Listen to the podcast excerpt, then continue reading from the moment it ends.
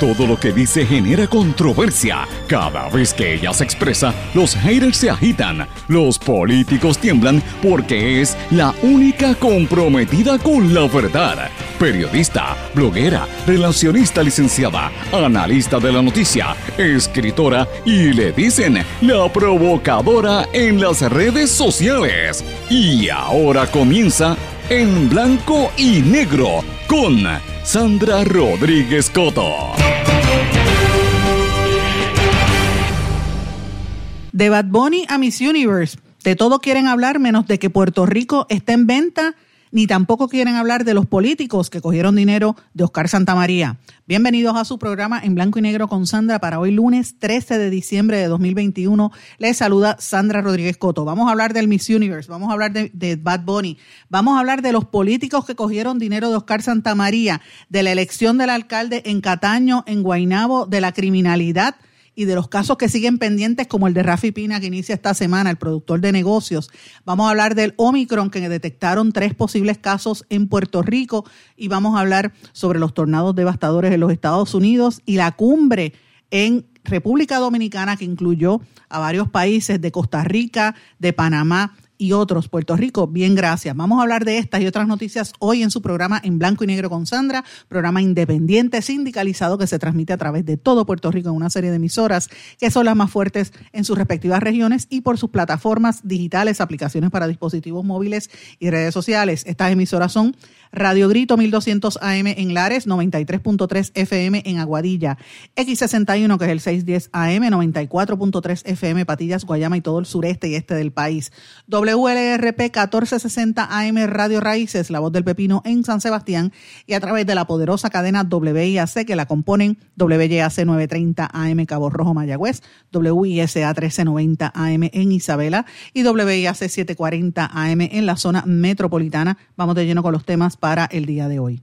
En blanco y negro con Sandra Rodríguez Coto.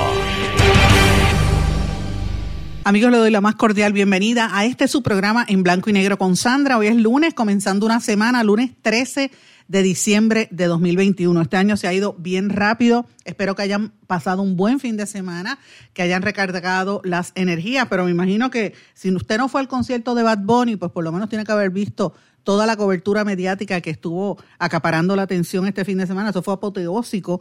Yo no fui, obviamente, pero quería ir. Me hubiera gustado ir, no, no porque yo sea fanática de Bad Bunny necesariamente, la, la música y las líricas, como ellos le llaman de sus canciones, no me gustan. Pero pues el ritmo es pegajoso y, y creo que es un fenómeno que hay que estudiar y un fenómeno interesante, pero pues no, no llegué a ir y además no me iba a tirar para ese revolú de, de gente sobre todo con toda esta cuestión del, del, coronavirus, yo todavía me estoy cuidando y trato de cuidarme y cuidar a los míos, de no estar en, sitios con, con, tanta gente eh, que aunque se supone que estuviesen con, con, la vacuna y con las mascarillas, usted sabe cómo es todo, la gente se sigue eh, pegando. Eh, sin embargo, pues dicen que fue apoteósico, que fue una cobertura bastante amplia, que la participación fue, eh, bueno, ya lo vieron en la prensa, muchísima gente que estuvo allí, sé que ese fue el tema principal de este fin de semana. Después de lo del concierto de Bad Bunny, pues obviamente todo el mundo estaba pendiente ayer al certamen de Miss Universe. La candidata de Puerto Rico tenía muchas expectativas y la gente creía que iba a llegar entre las primeras, si no ganaba, iba a estar entre las primeras cinco, pero no llegó, llegó hasta las primeras diez. Michelle Colón hizo un buen papel. Eh, los que me siguen en las redes sociales saben que yo estuve haciendo algunos comentarios al respecto. Me parece que fue fatal la decisión del vestido que utilizó en, en la noche final, en el vestido de gala. Eh, Druxila Divine había hecho unos comentarios y yo lo compartí como más o menos 45 minutos antes de que empezara la, el programa, diciendo que ya se sabía que la de Puerto Rico no entraba y que el, la, la, la, televisora estaba tratando de bloquear todo tipo de señal de lo que estaba ocurriendo allá en Israel. Pero bueno, el certamen ya pasó y, eso pues era el tema central. Mucha gente estaba esperando que viniera una buena noticia de Miss Universe, porque después de tantas noticias negativas en las últimas semanas, y particularmente la semana pasada y la anterior con todos los temas de corrupción, pues la gente como que quería cogerse un alivio, ¿verdad? Y por eso es que le han dado tan duro estos temas de Bad Bunny y, Miss Universe. Pero eh, nada que ver, yo pienso que la, la candidata de Puerto Rico hizo un buen papel y que representó dignamente a nuestro país. Eh, y obviamente, pues cada cual podrá tener una opinión sobre los certámenes de belleza. Yo había hecho un, cálculo ayer que decía que eh, hace 15 años que Puerto Rico no trae una corona, que es la misma cantidad de años que hubo entre la primera y la segunda corona. La primera fue de, eh, de, Marisola Malaret y después eh, la segunda de Débora Cartideu. Ahí estuvo también Dayanara, después Denis, Quiñones y obviamente la más reciente Zuli, Zuleika Rivera. Pero bueno, eso es para los que son fanáticos de Miss Universe esos son los temas más importantes eh, que han estado acaparando la atención mediática y la, cantidad de minutos y, de, y de tiempo y espacio en los medios que le han otorgado a esos temas, pues es abrumadora. Sin embargo, tengo que traerlo y aterrizarlo a nuestra realidad y por eso quiero comenzar el programa de esta forma, mis amigos, y comenzando la semana, que mientras eso sucede, en Puerto Rico se está dando una dinámica de eh, gentrification, como dicen, de estar sacando a la gente de las comunidades, de poner en venta nuestro país y no nos damos cuenta. Y eso es bien serio, bien preocupante. La, nuestra tierra está siendo objeto de unas ventas eh, indiscriminadas y para ir sacando a nuestra gente de nuestro país. Es la noticia principal en los mercados eh, financieros y los mercados de valores y en la prensa internacional. El periódico, el New York Times, precisamente, y en Bloomberg, ambos Bloomberg Watch, eh, Wealth, perdón, eh, publicó recientemente una serie de reportajes. Bloomberg Wealth me refiero a la división de riquezas de ese medio noticioso donde habla de cómo han querido atraer a Puerto Rico basado en no tener impuestos en, los, torneos de golf y los campos de golf, las casas de playa y para y cómo están tratando de crear un, un paraíso de criptoempresarios en Puerto Rico, cómo ha sido este último año, como ellos llaman, un incremento meteórico de las inversiones y de, y de todos estos inversionistas que se están mudando hacia Puerto Rico buscando eh, el paraíso fiscal en lo que hemos convertido a nuestro país. Paraíso fiscal para los que vienen de afuera, porque los empresarios puertorriqueños que están aquí, que me oyen eh, y que están eh, dando, moliendo vidrio con el pecho, como dicen, no tienen ese paraíso fiscal.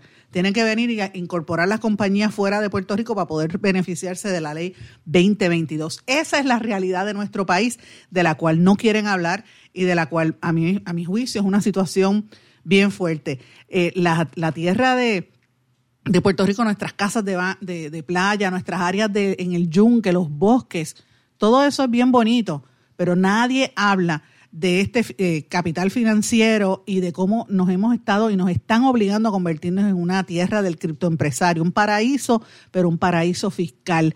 Si la gente no reacciona, si el pueblo no se da cuenta de lo que nos está pasando, en nuestras propias narices nos vamos a quedar sin país. Y yo lo traigo, señores, porque francamente eh, esto es, por un lado, los ataques de la corrupción y por otro lado, esto que estamos viendo eh, en la cobertura internacional, la falta de, análisis serio sobre este tema, pues me tiene, me deja mucho que pensar y me pone a analizar sobre nuestra realidad. La verdad es que nosotros estamos viviendo unos momentos muy duros y que parte del problema es que hay un, que han acaparado los medios de comunicación todas estas personas, yo lo dije el viernes pasado, personas que están vinculadas a dudosos trasfondos, y vamos a ir poco a poco revelando esto, señores, pero usted los tiene los medios de comunicación analizando. Por un lado, usted tiene a los abogados que representan a, Santa María, y por otro lado, tiene a los ex candidatos y, candidatos políticos. Yo lo dije el viernes. El viernes yo lo mencioné cuando mencioné que había, un, que, hacer un análisis crítico de los medios eh, y yo mencioné que Llevo desde el año 1993 escribiendo, primero como reportero y después como analista, sobre los cambios en los medios de comunicación en nuestro país y en el mundo, ¿verdad? He escrito libros sobre esto, escribo, he escrito cantidad de ensayos, artículos en mi blog, he hablado, dado ponencias sobre este tema, lo lo he dicho en la radio. Y yo siento como que aquí la gente no se da cuenta de cómo los políticos han cooptado los medios de comunicación, han comprado nuestros espacios, cómo los abogados y los cabilderos han sacado a los periodistas serios y el análisis serio. Los pocos que quedamos estamos muriendo vidrio con el pecho, es la realidad, no damos abasto. Eh, y, y entonces, gente que no viene del mundo del, del periodismo, eh, ya por fin se están dando cuenta de lo que nos está pasando, porque no hay un análisis crítico ni, independiente, porque la prensa también está comprada, vamos a dejarnos de, cuentos, es la realidad. La llamada prensa está comprada. Aquí Manuel Natal, el candidato que fue candidato a San Juan por Victoria Ciudadana, fue el legislador, el ex candidato independiente a la gobernación Eliezer Molina, son los únicos que mencionan esto que yo estoy hablando, que son políticos de distintos partidos. Pero para de contar, yo creo que aquí hay que empezar a exigir transparencia de la gente que se para detrás de los micrófonos, de los analistas políticos, los comentaristas y los, y los supuestos periodistas, porque es inmoral que a estas alturas charlatanes como los que estuvieron en el infame chat de Telegram sigan burlándose del pueblo y sigan abusando del pueblo y los que hablan de noticias y hacen análisis estén representando a los corruptos como Santa María y no lo digan. Entonces uno se tiene que preguntar, ¿están haciendo análisis políticos o están haciendo la campaña de defensa para que el juez y los potenciales jurados escuchen eh, desde su punto de vista cómo van a sacar libre a todos estos corruptos que nos tienen en el país como está? Esa es la realidad. Y aquí hay una responsabilidad patriótica y una responsabilidad social y moral que tienen los medios de comunicación y los empresarios mediáticos, los gerentes de canales, los dueños de emisoras de radio, los dueños de periódicos, de medios cibernéticos con nuestro país. Porque la desinformación se está haciendo a propósito para mantenernos tontos. Entonces la pregunta es esa, ¿son analistas o son abogados de defensa de los corruptos? Yo creo que ya es hora de que aquí se dé un proceso de transparencia. Y fíjense cómo comencé el programa. No estoy diciendo que lo de Bad Bunny no sea noticia, lo es. Es noticia, señores, por supuesto que lo es porque es un cantante eh, internacional. La gente, usted podrá criticar su género musical, ¿verdad? Muchos no le gusta y las líricas eh, machistas y esa doble vara de que vamos a defender a las mujeres, pero por otro lado les llama perras en las canciones. Es la realidad y hablan palabras OS. Usted lo puede criticar, es un fenómeno internacional y hay que cubrirlo. Pero eso no es todo, señores. Estas noticias de cómo nos venden nuestro país son prioritarias y hay que empezar a cubrirlas y hay que empezar a decirlas con realidad de lo que nos está pasando. El viernes yo publiqué una nota en mi blog en blanco y negro con Sandra, que los invito a que la busquen, está publicada allí. Yo la titulé Todo en familia, precisamente porque en, el, en los momentos en que en Puerto Rico se estaba, ¿verdad? La discusión pública se centraba en todo este problema del alcalde, de la, de la, el arresto del alcalde de Guaynabo, mientras estaba todavía eso caliente, trasciende en el nuevo día una historia donde el gobernador de Puerto Rico, Pedro Pierluisi, estaba firmando y cortando la cinta en un negocio que a todas luces es un negocio eh, con vínculos familiares, donde está su nuera, Eve López, que ahora se pone Eve López Pierluisi, ¿verdad? Que está casada con su hijo Michael Pierluisi.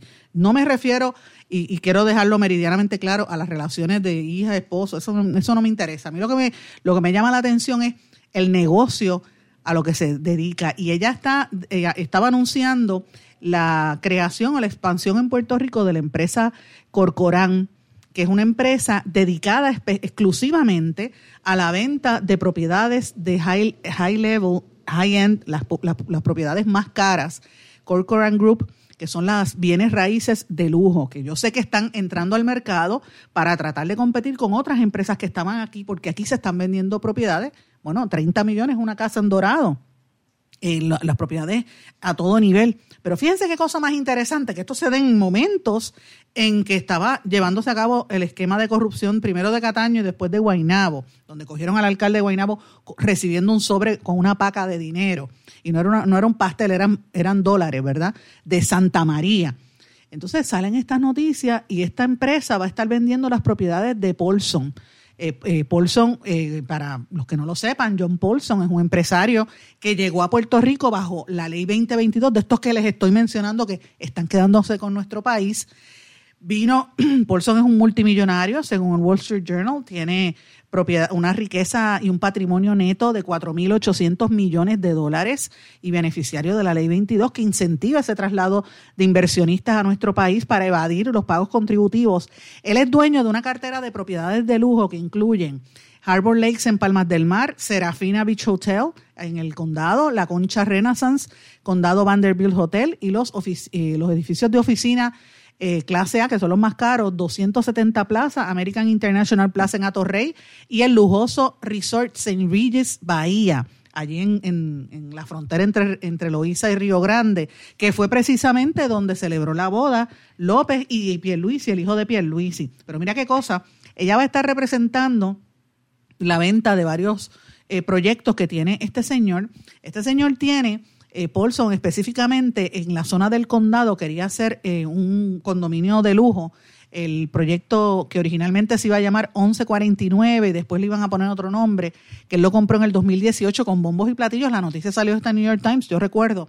la compró Paulson and Company y ellos querían vender ahí unos apartamentos a 3 millones de dólares, unos apartamentos de lujo, pero después del huracán María, usted sabe que toda esa costa, que aquí yo no sé por qué el Partido Popular hizo eso en los 50, lo permitió Muñoz, que todo nuestro frente marítimo lo cerraran con esos edificios grandísimos entre eh, desde el condado hasta Isla Verde.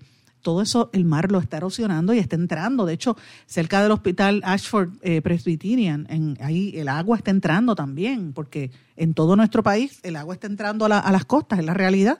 Eh, pues él quería que, el gobierno le construyera a este señor Paulson un rompeolas frente al condado y varios de los vecinos se opusieron eh, y hubo protestas y, hubo ¿verdad? molestia de los vecinos, además de que el proyecto que él trató de hacer no logró venderlo. Entonces ahora él está vendiendo el edificio. La semana pasada salió publicado en el Wall Street Journal y también en Bloomberg, que está vendiendo esas propiedades como parte del boom de las ventas de propiedades de lujo en Puerto Rico. Fíjense cómo yo mezclo una cosa con la otra porque todo se ata y hay que estar pendientes a esto. Este millonario que vino aquí a beneficiarse de, de, la, de las inversiones, que se pasa tomándose fotos con gente del Partido Popular y del PNP, con ambos, con ambos, señores, la ley 2022. Ahora tiene a la nuera de Pierluisi como vendedora de sus de su real estate en Puerto Rico y el resto del país, bien, gracias. ¿Sabe? ¿De qué estamos hablando? Están vendiendo nuestro país pedazo a pedazo. Y yo no estoy en contra de la inversión eh, ¿verdad? internacional en los países. Eso es el sistema capitalista de gobierno que es el que impera aquí. Yo no soy socialista ni soy comunista. Yo soy, yo creo que yo creo en el libre mercado es la realidad, pero el capitalismo desmedido que se está dando en nuestro país nos tiene que poner a pensar porque esto representa desplazamiento de nuestros puertorriqueños. Nuestro país se está vaciando y estas cosas las vacían más rápido. A esto usted añádale la corrupción innata y para que usted pueda tener un trabajo decente, usted se tiene que, o, trabajar con la política o meterse en la droga, porque, o, porque ya no puede ni abrir una iglesia porque los pastores están comiéndose un cable. Porque antes abrían una iglesia en cada esquina y decían que eran apóstoles y empezaban a, a, predicar supuestamente locuras. Y miren, miren lo que ha pasado con los pastores aquí, desplazando también a los pastores y a los religiosos que son serios. Hay mucha gente seria haciendo trabajo en nuestro país, pero a cada charlatán abría una, una carpa y ya usted sabe lo que ha pasado aquí. Entonces la gente no tiene opciones. Los muchachos hoy en día dicen, bueno, pues ¿qué voy? Me voy de aquí, me voy de Puerto Rico. Han vivido la crisis y se siguen perpetuando estas noticias. Y esto, por eso es que quise comenzar el programa de esta manera, porque es importante. El, los escándalos de corrupción que se están dando en Puerto Rico no se dan en un vacío. Es parte de la ruptura de nuestro sistema de gobierno y de nuestro sistema económico que colapsó desde los años 90. La falacia de lo que era la, eh, ¿verdad? el Estado Libre Asociado y la mal llamada 936, que, la, que el mismo gobierno promovió para que se acabara de eliminar en un momento en que se estaba dando la, los tratados de libre comercio en América del Norte, que nos perjudicó extraordinariamente. Pensaban que eso nos iba a acercar a la estadidad y lo que nos hizo fue acercar a la pobreza, porque Puerto Rico está cada día más pobre, más destruido y, y, y nos están vendiendo por pedazos. Y ese es el tema que yo creo que debemos estar discutiendo en nuestro país. Principal es el tema número uno de cómo nos están vendiendo pedazo a pedazo, tierra por tierra. Hay unos terratenientes que están comprando eh, grandes cantidades de, de playas y grandes cantidades de fincas y de terrenos agrícolas en nuestro, en nuestro país. Y esto pues es bien serio. Yo anticipo que en los próximos meses se va a hablar de, de otras olas masivas de gente que se va. Ya están hablando de los médicos que se podrían ir también a raíz de, todo lo que está ocurriendo en la pandemia. Señores, y mientras hablamos de toda esta situación, ¿verdad? Y pues, están eh, los análisis y lo que pasa con mis universos y con Bad Bunny, eh, de lo que no quieren hablar es del silencio. calladito todo el mundo, calladito nos vemos más bonito. ¿De quién cogió dinero de Oscar Santamaría? Ya. ¿Por qué no lo dicen? ¿Por qué no salen públicamente? Mire, nosotros hemos dicho aquí algunos nombres y los vamos a reiterar según los informes de la Oficina del Contralor Electoral. Leo Díaz Urbina, Tomás Rivera Chats, Ángel Gary Rodríguez, Norman Ramírez Rivera, Ángel Martín Landrón, Jun Rivera, Quiquito Meléndez, Pichi Torres Zamora, Ricky Rosselló, servidores públicos progresistas, Betito Márquez, Papichi y otros, incluyendo el Partido Nuevo Progresista como institución, todos esos cogieron dinero de Santa María. Populares ni se diga, el alcalde de Caguas, el alcalde de Trujillo Alto, la alcaldesa de Loíza que tiene contratos con él, el alcalde de, de Mayagüez, entiendo que también tenía contratos con él, y varios alcaldes populares también. O sea, esto es, es pitcher and catcher, ambos. ¿Y por qué el silencio? ¿Por qué proteger? De hecho, Wanda Vázquez salió entre una de las que recomendó que nombraran a, Santa María para el, para el DMO. Entonces esa es la pregunta que tenemos que hacernos. ¿Por qué no hablan de eso? Que ese es el verdadero problema que hay detrás de todo esto. Cómo el poder controla el poder de unos pocos eh, que no solamente se meten en el negocio de la basura, sino también en el negocio de asesoría y en el negocio de todo. Hasta en el turismo estaba metido este señor. Y de eso es que estamos hablando. Y esto pues me parece a mí que va a conllevar las próximas etapas de, arrestos. Hay una serie de nombres de alcaldes y exalcaldes que están vinculándose y se han estado mencionando potenciales alcaldes en la zona de Arecibo, en la zona de este noreste de Puerto Rico y van populares y PNP que se van en, volanda, supuestamente con las próximas olas de arrestos del Partido Nuevo Progresista. Y yo me pregunto si es cierto el, comentario insistente de varios sectores y, gente vinculada a las autoridades federales en Puerto Rico de que están analizando ver eh, la crear ¿verdad? O, investigar al Partido Nuevo Progresista como una corporación organizada y ¿verdad? Eh, sin fines de lucro y como una empresa, como le llaman, una empresa eh, criminal continua, que es la, el nombre correcto en español para lo que le llaman los, los casos RICO, RICO Act, Racketeering Act, que se creó bajo eh, los ¿verdad? Cuando, aquí, cuando el FBI estaba investigando los casos de, de la mafia, le crearon esa ley, entre otras, ¿verdad?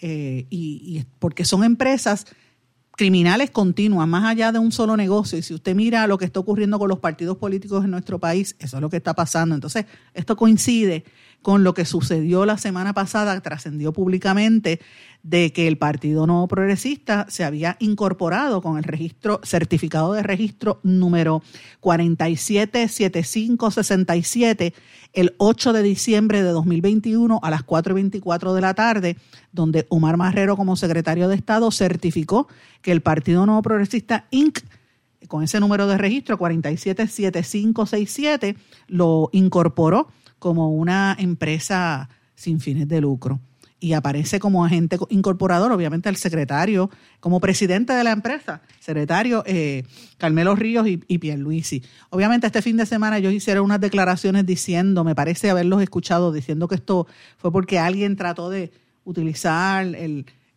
nombre del Partido Nuevo Progresista para algo que no era correcto, pero bueno, yo no había sabido, mm, que es la primera vez que yo sepa que aparece un partido político eh, inscrito como una entidad sin fines de lucro. A mí eso me llamó poderosamente la atención y el silencio. O sea, ¿por qué no salen públicamente a explicarlo? ¿Cuál es el, cuál es el secreteo con eso?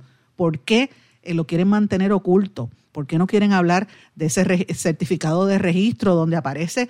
De hecho, déjeme para, para precisar antes de irnos a la pausa, porque sé que el tiempo apremia, pero quiero precisarlo aquí porque es importante que la gente pues, lo tenga muy presente. ¿Quiénes son los que aparecen en ese registro de incorporación? Sencillo, este aparece el registro de incorporación como una corporación doméstica, Partido Nuevo Progresista Inc., donde aparece como presidente Carmelo Ríos. esa es la realidad. Avenida Marginal Kennedy, edificio MAI, oficina 312, San Juan, Puerto Rico, 00908. Ese es el número, secretaría, secretaría partido PNP 0051 arroba gmail.com con el número 787-408-9958 de las cosas que nos explican en nuestro país. Voy a una pausa, cuando regresemos vamos a continuar con este tema. No se retiren, el análisis y la controversia continúa en breve, en blanco y negro, con Sandra Rodríguez Coto.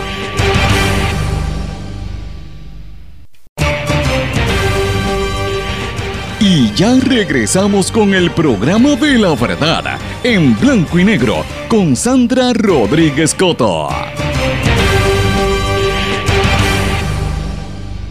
Regresamos en blanco y negro con Sandra. Bueno, decía antes de irnos a la pausa que las autoridades federales están investigando. Ya se sabe que vienen otra ronda de arrestos posiblemente esta semana o quizás la semana que viene. Hay muchos nombres que se están especulando de alcaldes y exalcaldes e incluso, incluso también alcaldesas del Partido Nuevo Progresista y algunos del Partido Popular eh, vinculados a estos esquemas de corrupción y donde se supone que estén ahí con Oscar Santamaría eh, o vinculados a los contratos que tenían con este, este hombre que es ahora por lo menos se proyectaba como el principal contratista del gobierno, tenía amarrado allá todo el mundo. Eh, y, la pregunta es quién está cantando más allá del, del, del cantante exalcalde de Cataño, que se pasea como si fuera un pachá en un, en un vehículo de motor de todo lujo, no sé ni, qué marca yo creo que es un Lamborghini que andaba por ahí en la calle y se pasa en los conciertos como si nada, después de haber delatado. Eh, yo creo que esa actitud de arrogancia, pues le podría conllevar algunos ¿verdad? consecuencias, Dios quiera que no, a su seguridad, porque la gente tiene miedo, porque él, está hablando y ha, llevado, se ha llevado enredado hasta el poderoso alcalde de, de, Guaynabo, que después de haber hecho tanta campaña y de haber logrado tumbar a otro cacique en medio de, líos, en el caso de Héctor O'Neill, vino Ángel Pérez, lo tumbó, y miren, se proyectaba como un hombre íntegro y la evidencia está ahí cogiendo chavos en, en sobre. No es el primero, recuerden aquella vez que se imputaba haber cogido eh, dinero en una caja de zapatos. ¿Ustedes se acuerdan de aquel caso? Pero no había una fotografía ni vídeos como en esta ocasión, que hay, fotos y vídeos del que era alcalde de Guaynabo. Fuerte por demás. Vamos a estar oyendo esta semana a sus abogados de defensa, tanto de, él como de eh, los otros, el de Cataño y, e incluso de Oscar Santamaría. Ahora como analistas políticos nos, lo tenemos que chupar eh, escuchando los medios y si son, uno no sabe si están haciendo un análisis o están haciendo la defensa de sus clientes. Pero mientras eso sucede, señores, están investigando el Partido Nuevo Progresista. Eso no me cabe la menor duda. Lo, lo confirman varias fuentes que tenemos en todo este proceso, lo han estado diciendo hace tiempo. Estamos en récord hace más de un año, que lo dijimos en este programa. Lo escuchamos también del, del, investigador Arnaldo Chucho Almodóvar, y yo sé que la gente se ríe, pero Chucho las ha pegado todas. Conversé con Chucho, he estado conversando con él en todos estos días. Él está quejado de salud, está muy malo, malo de salud, así que por eso no lo traigo todavía, a ver cuándo él pueda conversar con nosotros para que hable un poco sobre todas estas investigaciones que él estuvo señalando en sus vídeos famosos en las redes sociales, eh, que todas, cada una se están confirmando y nosotros las hemos confirmado por nuestro lado también con nuestra fuente. Así que es evidente que hay una investigación en curso, ya lo han dicho las autoridades federales. Mientras tanto, señores, ¿qué está pasando a nivel político? Eh, la, Federación de Alcaldes, que son los alcaldes del Partido Nuevo Progresista, tuvieron que verse obligados a, correr a hacer una elección eh, donde obviamente tenían que sustituir a Ángel Pérez. Eh, porque tuvieron que elegir a un nuevo presidente porque el problema era el tema de la corrupción. Así que fíjense primero, como le digo, el de Cataño y después el de, el de Guainabo. Eligieron a Gabriel Hernández como nuevo presidente de la Federación de Alcaldes.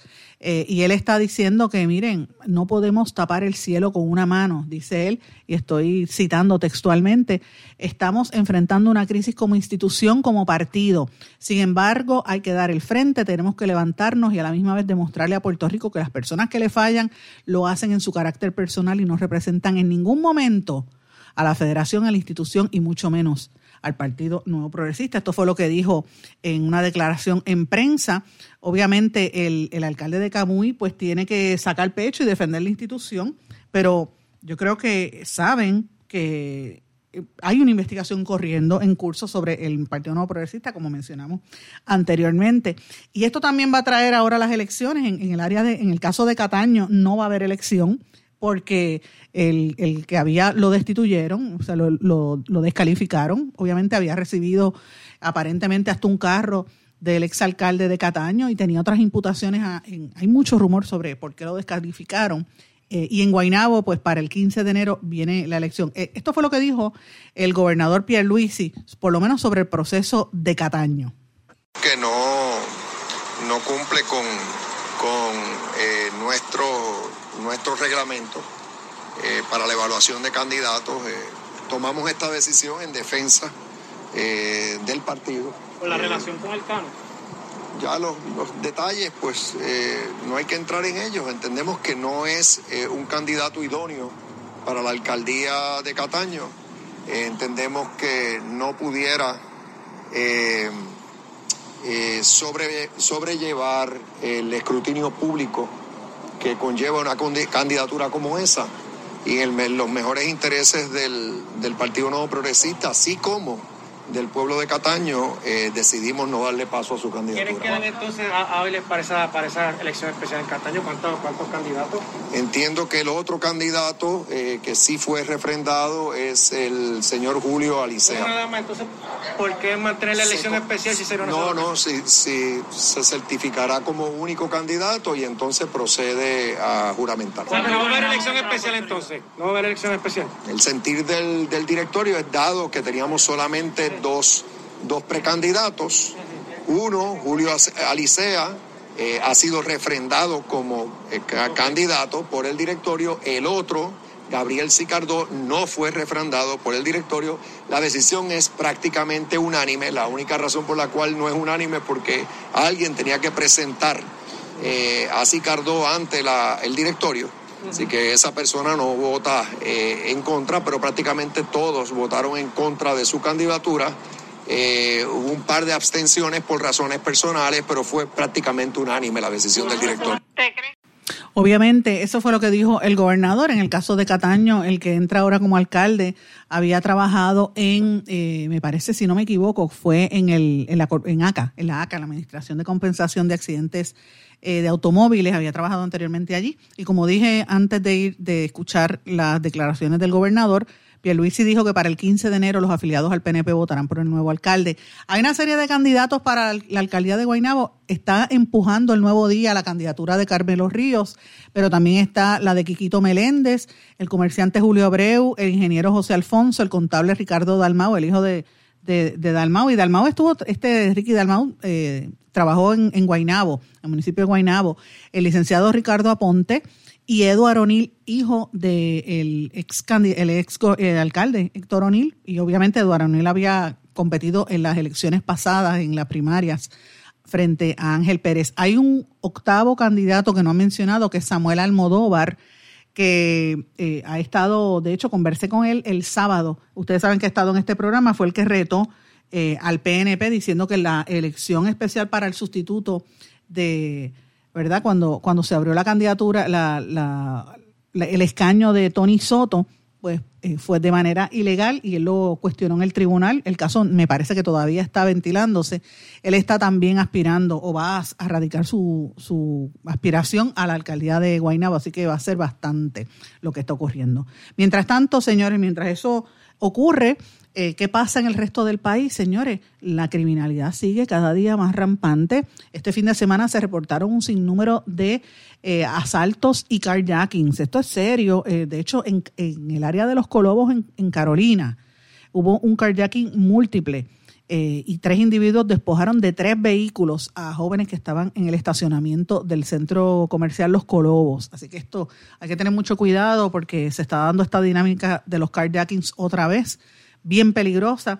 Eh, y yo siento como que estamos repitiendo lo que vivíamos en los años 90 en términos de la criminalidad, solo que ahora esta juventud que está en las calles no respeta nada, no tienen unos códigos de honor y no le importa quién dispare. O sea, la situación está poniéndose cada día más difícil con unos policías de brazos caídos, así que esto me preocupa, lo planteo porque son temas que para mí son importantes. Mientras tanto, ustedes saben que aquí se ha hecho un esfuerzo en los medios de darle, de limpiarle un poco la cara a este empresario artístico Rafael Pina, porque aquí ahora los, ídolos son los reggaetoneros y, estos empresarios de dudoso trasfondo y de dudosos negocios, como este señor Rafi Pina.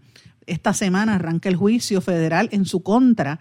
Este productor artístico se expone a una pena máxima de 10 años de cárcel y se anticipa que este proceso podría durar más o menos una semana. Él enfrenta un juicio eh, por cargos con, por posesión ilegal de armas de fuego.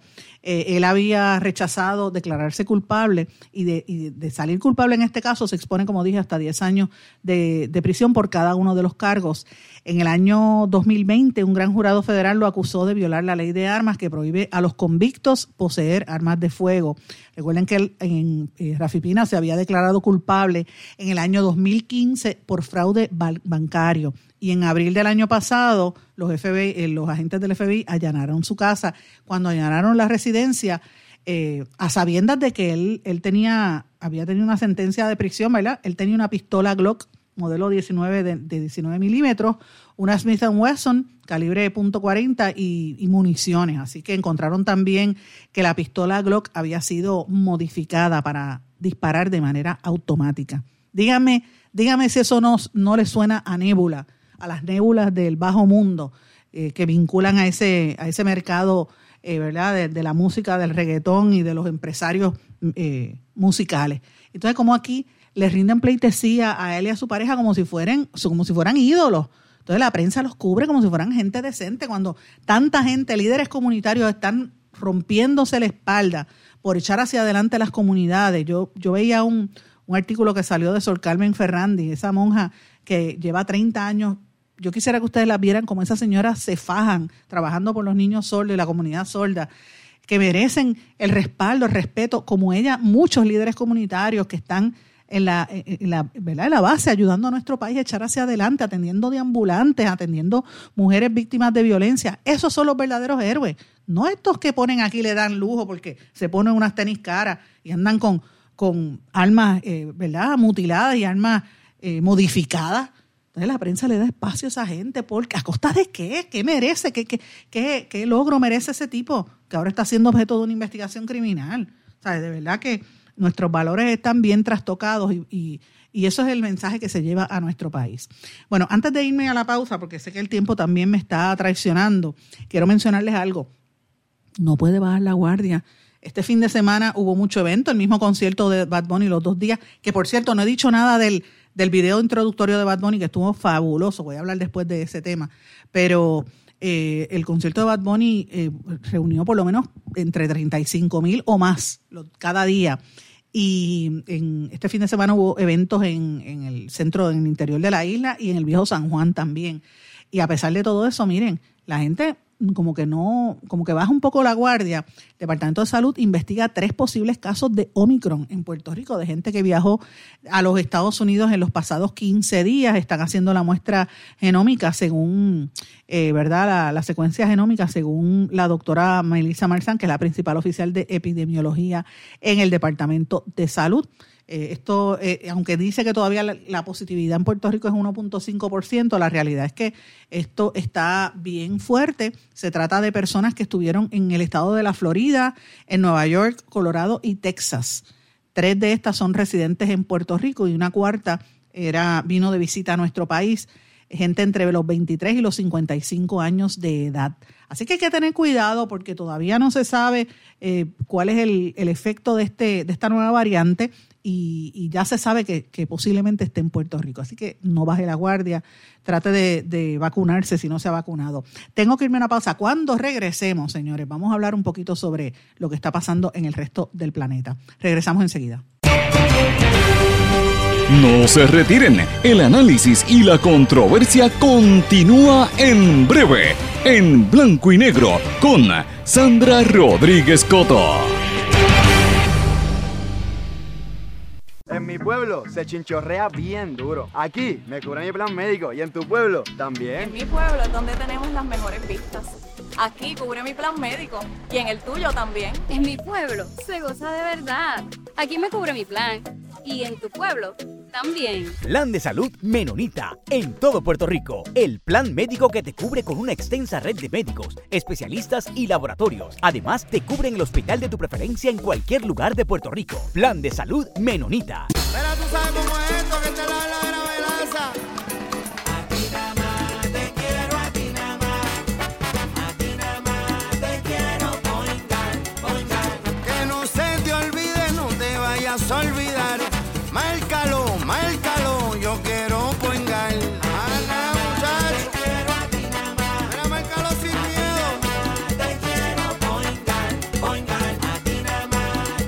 Yo quiero point guard. Quítese el dolor de cabeza con sus obligaciones de contabilidad con los servicios que presta Villalba y Villalba Company. Directo, personal y con sensibilidad humana. Lo que se busque un verdadero asesor de contabilidad para todo tipo de servicio de contabilidad, pago de IBU, pago de nómina, informes trimestrales y anuales y otros. Ofrecen servicio directo personalizado. Villalba y Villalba Company. Para orientaciones, su teléfono el 939-336-5774. 939-336-5774. 5774.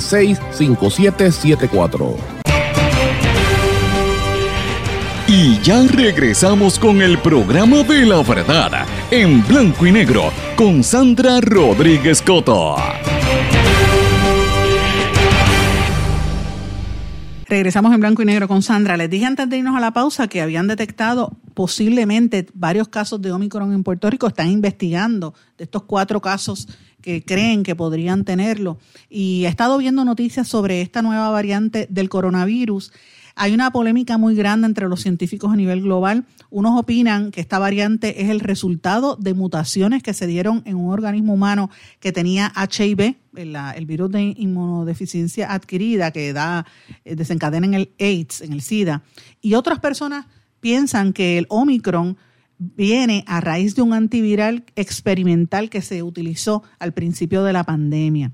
Los virólogos no se están poniendo de acuerdo sobre el origen de esta nueva cepa, pero sí saben que son eh, múltiples mutaciones que han dado espacio para este nuevo, esta nueva vertiente del coronavirus, eh, según informaciones publicadas por el periódico Financial Times. Dice que eh, hay un dato curioso, ¿verdad?, sobre esta nueva cepa, es que se parece más a, la a las cepas como beta y delta, que fueron las primeras variantes del coronavirus cuando empezó la pandemia. Por eso ellos piensan, hay, hay, quien dice, mira, esto estaba ya desde el principio, porque son muchas similitudes con las primeras variantes que fueron las que eh, afectaron muchísimo en el área de, por ejemplo, Canadá que fue donde más duro se dio. El Omicron, donde, aparente, donde aparentemente surge, es en Sudáfrica. Eh, pero bueno, veremos a ver qué pasa con todas estas mutaciones eh, y, cuál es el resultado de esto. Hay que tener mucho cuidado mientras tanto usted trate de eh, mantenerse al margen. Quiero dar dos notas importantes también de servicio público. Usted sabe que me gusta comentar estas noticias que son importantes y para mí lo son. y esta es de el hogar Ruth en Arecibo. Este fin de semana se llevó a cabo una carrera de 50 millas de San Juan a Arecibo para apoyar al centro preescolar del Hogar Ruth. La maestra preescolar Carla, Carla Vázquez y la asistente Yailin Rentas. Carla Vázquez y Yailin Rentas completaron la retante carrera en honor a las mujeres sobrevivientes de la violencia doméstica y de sus, hijos. La meta era bien difícil, pero lo, lograron. Fue una maestra Montessori, eh, Carla Vázquez y la atleta Yailin Rentas. Llegaron a Arecibo eh, eh, prácticamente ayer en, al amanecer bajo mucha lluvia, después de haber estado corriendo durante 50 millas desde el Parque Central de San Juan. La carrera la hicieron para recaudar fondos para las víctimas de violencia doméstica y sus hijos en el centro preescolar Mariposa Montessori del Hogar Ruth, donde ambas laboran. Ellas estuvieron casi siete meses preparándose para esto y lograron llegar. Así es que cuando llegaron a Arecibo, pues se dieron un abrazo y la esperaban algunos de los niños y niñas que atienden precisamente en el centro Mariposa y muchas de las mujeres que tienen que llegar allí a, Casa Ruth huyendo de entornos de violencia. Eh, este centro preescolar empezó a operar este año y subsiste a base de donativos de personas y organizaciones. Así que si usted eh, siente en su corazón apoyar a una entidad que de verdad está apoyando a las mujeres que son víctimas de violencia de género, estamos en Navidades, señores. Usted puede hacer un donativo a través de ATH Móvil, busca Hogar Ruth para mujeres o puede buscar por PayPal en la cuenta de PayPal de Hogar Ruth para Mujeres y ahí usted puede hacer un donativo. Créame que estas organizaciones necesitan el apoyo y necesitan el dinero. En vez de estar dándoselo a los partidos políticos, déselo de verdad a quien está trabajando por nuestro país. Y yo felicito a esas mujeres que, que se atrevieron y que este, hicieron esa carrera larguísima. Muchas gracias por enviarme esta información a Nelson eh, Gabriel también. Muchas gracias, Nelson.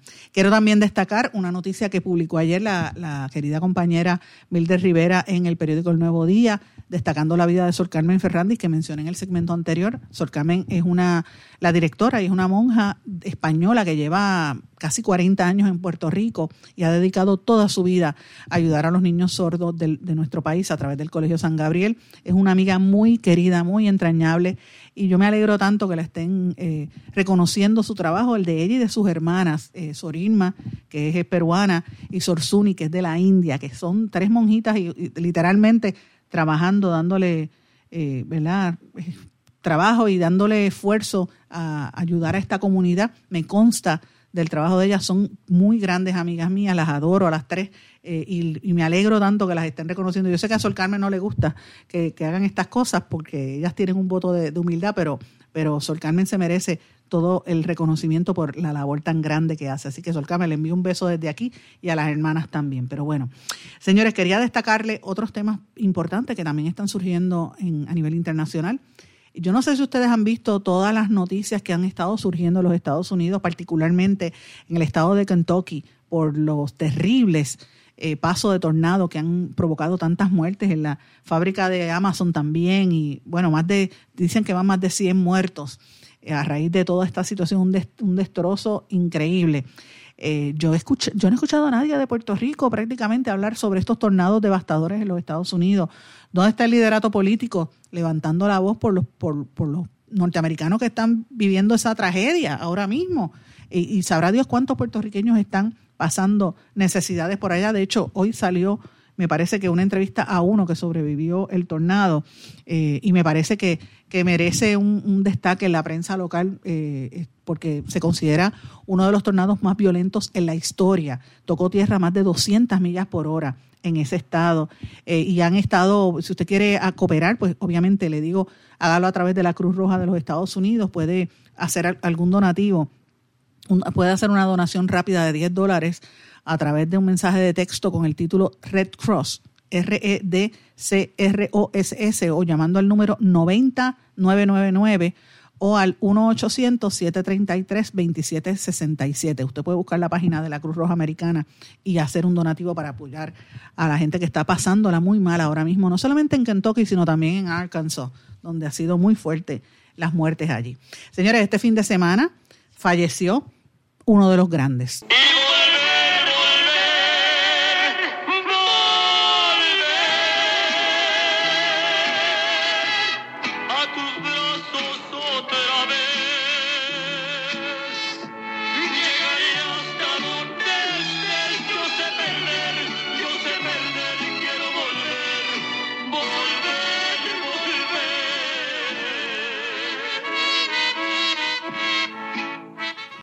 Ese era Vicente Fernández, que él estaba en la categoría de los mejores cantantes de música eh, regional, de la música tradicional mexicana.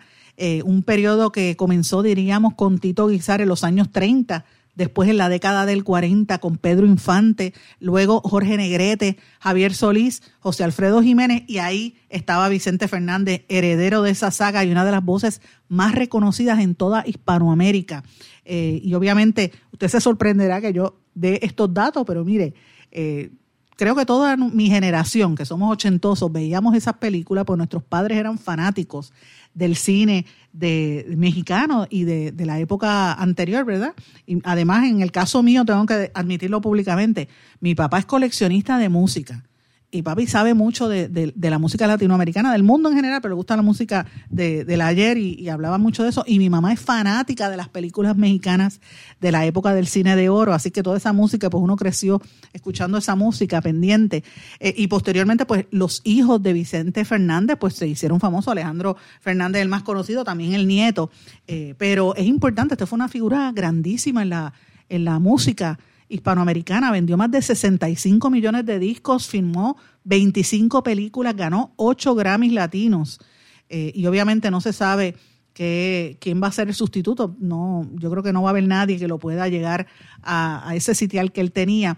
Eh, y muchos artistas, desde Ricky Martin, Mark Anthony, eh, bueno, Alejandro Sanz, muchos artistas salieron a rendirle tributo a, Vicente Fernández. Yo tengo que decirle, la gente abarrotó su casa. Yo, yo cuando estuve, la última vez que estuve en Guadalajara, pude ir a la casa de Vicente Fernández porque increíblemente este señor vive en las afueras de Guadalajara, un rancho enorme, donde él dejaba que la gente entrara. De hecho, iban guías turísticos y todo. Lo único que él prohibía que les cobraran. Él, decía, ¿usted quiere venir a mi casa? Venga. Y si él estaba con la esposa, salía y, saludaba a la gente. Era bien, bien pueblerino. Eh, y él tenía, había preparado la entrada del rancho, como cuando uno va a Disney, que están los parkings ahí grandísimos, para que esas guaguas grandísimas puedan entrar a, a los parques de diversiones. Pues mira, mucha gente entraba a su residencia principal en Guadalajara y podía bajarse y entrar y ver dónde vivía Vicente Fernández. Eh, y, eso, pues obviamente en esa región pues ah, hubo mucha conmoción. Así que que en paz descanse este grande de la música, el charro de Huentitán, como le decían, eh, el Chente también le decían a Vicente Fernández. Veremos a ver qué va a pasar con él. Pero bueno, eh, que en paz descanse este grande de la música latinoamericana. Señores, quiero antes de terminar el programa mencionar dos temas que me parecen súper importantes. Fíjense que aquí al lado, yo siempre traigo noticias de la República Dominicana porque están pasando cosas importantes allí. Y hubo una cumbre presidencial y aquí en Puerto Rico, bien gracias, ni nos enteramos porque si no, la gente no le habla, no habla de esto como si no fuera importante, señores, las cosas que están pasando en nuestro, en nuestro alrededor hubo una reunión de presidentes donde estuvo presente el presidente de Costa Rica, Carlos Alvarado Quesada, el presidente de Panamá, Laurentino Cortizo Cohen, y el presidente dominicano, Luis Abinader, en la segunda cumbre de presidentes. Eh, duró alrededor de 24 horas y los principales eh, ejecutivos de estos países estuvieron hablando de importantes eh, puntos sobre, ¿verdad?, comercio internacional eh, y realizaron también una declaración conjunta, una conferencia de prensa. Entre los temas que hablaron, hablaron sobre alternativas para, la para solucionar el tema de Haití. La crisis que hay en Haití es fuerte y obviamente el que está dirigiendo ahora en Haití se quejó, el, gobierno haitiano se quejó de que no, lo, no les dejaron participar en la cumbre, pero lo que pasa es que como hay una situación de inseguridad en Haití, que no pueden eh, identificar realmente quién es el quién es el quién es el que está al mando, ¿verdad? Y es tan inseguro llegar a ese país. Ni siquiera se puede llevar ayudas por la delincuencia que hay tan grande y la República Dominicana está muy preocupada de que esto afecte la economía dominicana y en toda la región. Así que eso es un tema importante que se discutió allí, porque recuerden que también eh, muchos de los que están inmigrando hacia los Estados Unidos salen de Haití, República Dominicana, van por Sudamérica y llegan por Centroamérica hacia los Estados Unidos, dan esos recorridos increíbles y están ahí. Eh, el otro tema que discutieron es el tema de la libertad de, la libertad, las libertades de derechos civiles en Nicaragua. Eh, y obviamente en Nicaragua la situación después de la, de la elección, esta locura que hizo, la loca elección que hizo el dictador que está en Nicaragua con, con su loca esposa que le llaman la bruja, que es la vicepresidenta, me refiero a Ortega y a la, y a la esposa. Eh, pues obviamente los derechos civiles y los derechos democráticos mm, prácticamente no existen. Todos sus opositores políticos él los metió presos. Están persiguiendo, asesinando y amenazando de muerte a los periodistas para que la gente no se entere y hay un estado de terror. Muchos de los que lucharon con, Ortega, eh, ¿verdad?, en, contra del gobierno de Somoza, que eran sandinistas como él, pues ahora se le han ido en contra porque saben que él es otro dictador y esto pues afecta a toda la región también. Fue un tema de lo que se discutió allí. Eh, hablaron también de la propuesta de Panamá sobre una hoja de ruta para crear un desarrollo integral para Haití eh, y la cooperación económica en la región. También hablaron de tratados de libre comercio entre los tres países, República Dominicana, Panamá y Costa Rica, eh, y otros desarrollos que hay, ¿verdad? Y esto a mí me parece interesante porque fíjense que la semana pasada eh, cuando el gobernador fue a República Dominicana, como que pasó sin pena ni gloria, no le dieron mucho espacio aquí en Puerto Rico, allá en Dominicana sí, pero aquí no. Y, esto es importante porque recuerden que van a empezar a traer dominicanos a trabajar en la construcción en Puerto Rico. Y pues estos acuerdos que se hacen a nivel regional no, me, no, no les debe extrañar porque tienen el aval de los, ¿verdad? Y participación en esa cumbre de eh, los gobiernos de los Estados Unidos también. Pues ahí hay unos movimientos geopolíticos que yo creo que deberíamos estar observando desde Puerto Rico, pero aquí pues obviamente prefieren hablar de otros temas que, que hablar de esto que nos afecta en nuestra región. Y yo lo traigo, mis amigos, porque, como les digo, son asuntos medulares, estamos hablando de, de la economía de nuestra región y de la seguridad nacional también. Así que lo planteo para que usted busque información al respecto, porque me parece que es un tema sumamente importante. Mis amigos, tengo que irme por hoy. Yo quería darle un panorama de lo que ocurrió este fin de semana y de lo que se anticipa que va a ocurrir esta semana en Puerto Rico. Volvemos aquí mañana en blanco y negro con Sandra. Estamos trabajando, antes de irme, quiero decirle, estamos trabajando muy fuerte en los resúmenes de año que vamos a tratar de plantearles a ustedes cuáles fueron los, temas más importantes a lo largo de este 2021. Mis amigos, me despido, no sin antes darle a ustedes las gracias y eh, por su sintonía y por su apoyo. Y nos volvemos a encontrar aquí mañana en Blanco y Negro con Sandra. ¿Se quedó con ganas de más? Busque a Sandra Rodríguez Coto en las redes sociales o acceda a en blanco y negro.blogspot.com porque a la hora de decir la verdad solo hay una persona en la cual se puede confiar. Sandra Rodríguez Coto en blanco y negro.